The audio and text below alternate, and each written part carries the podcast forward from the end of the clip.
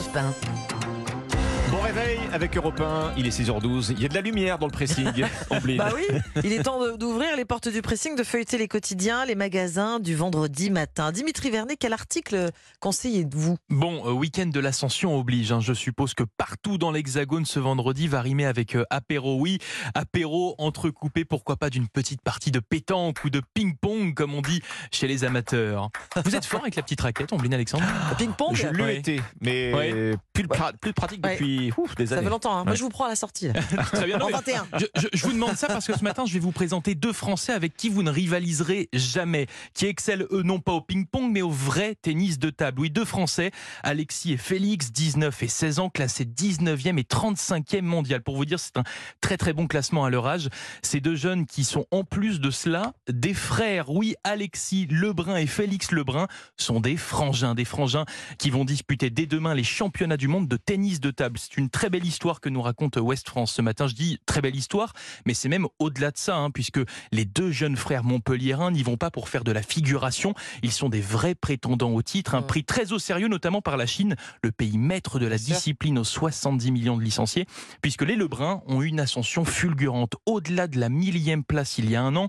Ils sont désormais, je vous le disais, 19e et 34e mondial. Et l'aîné, Alexis Lebrun, a même réalisé il y a un exploit. Il y a un mois, lors d'un des tournois les plus importants de la saison, il a battu le numéro 1 mondial. Le Ah oui. numéro 1 mondial, Fan Zedong, aux 92% de victoire. C'est juste exceptionnel pour vous, pour que vous puissiez vous rendre compte. C'est comme si Roger Federer Ah euh, oui. se faisait battre euh, par un gamin de Par 19 Dimitri ans. Vernet. Ouais, exactement, qui était personne il, il y a un an. Bref, c'est dingue. Les Lebruns font trembler la Chine qui a peur, qui a peur à, à moins d'un an, enfin à un an, un peu plus d'un an des Jeux Olympiques de Paris, car les deux comètes françaises poussées par le public pourraient bien faire tomber l'empire chinois du Mmh. tennis de table qui dure depuis des années. Les frères Lebrun, un tennis de table en folie, c'est un article à retrouver dans Ouest France. Ouais, c'est matin. la Chine qui domine toujours cette, euh, cette discipline. hein. Exactement, toujours dans les premières places au classement mondial. Ça Mais va- les Lebrun euh, arrivent très Arrivent fort, très fort. très très fort. Ça va tellement vite, hein, sur, euh, sur- on n'a pas le temps de voir la balle, ça va tellement Ah vite, le tennis c'est de table Faut- faut tout professionnel. au Surtout à ce niveau. fait. ouais, ouais, ouais. C'est ralentir. Les faut matchs toujours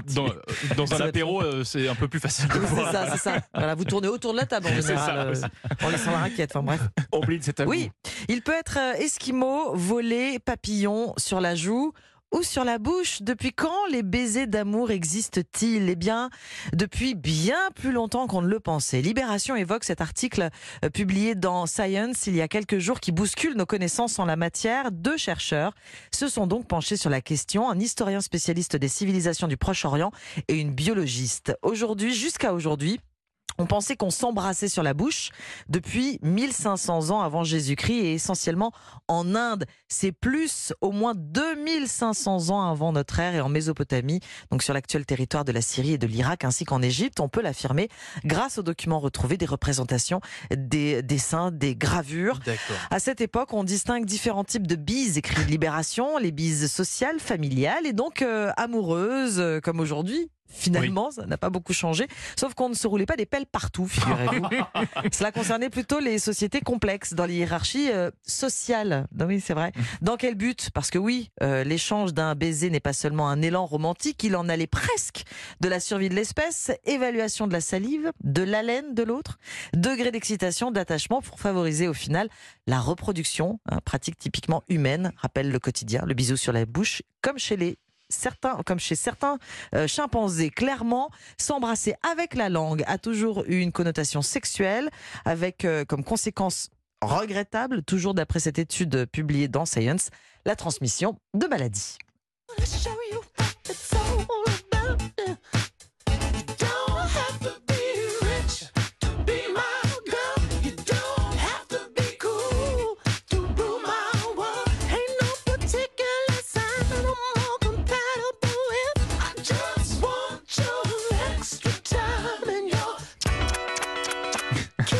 J'ai envie de dire French kiss. Les, bisou de prince.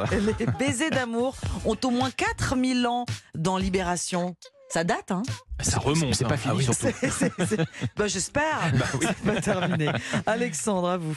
Bon alors vous savez qu'on est au beau milieu du pont de l'Ascension, en tout cas pour toutes celles et ceux d'entre vous qui ont la chance euh, d'en profiter. C'est un week-end traditionnellement chargé sur les routes, dans les transports, au prix de quelques heures euh, de trajet supplémentaires, on va dire. Allez, on finit toujours par rentrer à la maison. Mais s'il y a bien quelque chose, en revanche, qui peut vous empoisonner la fin des vacances, ou même le départ d'ailleurs, eh bien c'est la perte de votre bagage Oh, sacrilège. Oh là à Ah, la l'aéroport. miséricorde. Wow. Ah Ça oui. vous est déjà arrivé, Omeline Ah oui. Dimitri. Ça m'est arrivé une fois aussi, ouais. Je crois que ça vous est tous arrivé Ah une oui. fois. Alors, vous voyez le tapis tourner, tous les passagers, le On sourire attend. aux lèvres, récupèrent leurs valises, se retrouvent, et vous, vous restez là, le Eh oui. dernier, planté, sans jamais Aïe, retrouver euh, la vôtre. L'année dernière, le nombre de valises égarées ou endommagées a bondi dans les aéroports. Je lis ça dans le Parisien ce matin. La raison est simple, bah, c'est lié euh, euh, mécaniquement à la reprise du trafic aérien après Covid. hein. 26 millions de valises dans le monde 26 quand millions. même, hein, qui ont été énorme. abîmés ou retardés Je l'an dernier. mieux. Ça fait en moyenne plus de 7 bagages pour 1000 passagers. Donc vous voyez que c'est loin d'être marginal. Oui. hein. Alors c'est sur les vols internationaux euh, que ces incidents sont les plus fréquents. Quand on retrouve euh, votre valise, d'ailleurs, c'est souvent des semaines plus tard. Elle vous revient pas toujours dans le meilleur état. Alors parfois C'est une erreur d'aiguillage hein, dans le tri des bagages. Et là, vous découvrez que vos vêtements n'ont pas choisi la même destination que vous. vous deviez aller au Togo, eux ils sont allés à Francfort. Oui, c'est ouais. L'exemple qui était dans le Parisien. hein. Une chose, alors une chose très importante à toujours avoir en tête. Si ça vous arrive, une perte de bagages, ne quittez surtout pas l'aéroport sans avoir d'abord déclaré la perte à la Mhm. compagnie.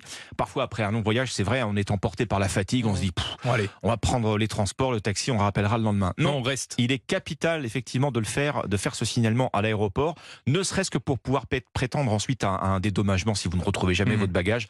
Plafond 1800 euros par passager, non par bagage mais par passager. hein. Alors les compagnies sont bien conscientes du problème, hein, les aéroports aussi. Le groupe ADP en particulier euh, euh, a annoncé renforcer le nombre de ses techniciens euh, en prévoyant euh, l'afflux de voyageurs cet été et bien sûr avec à l'horizon les Jeux Olympiques de Paris Ben oui. 2024.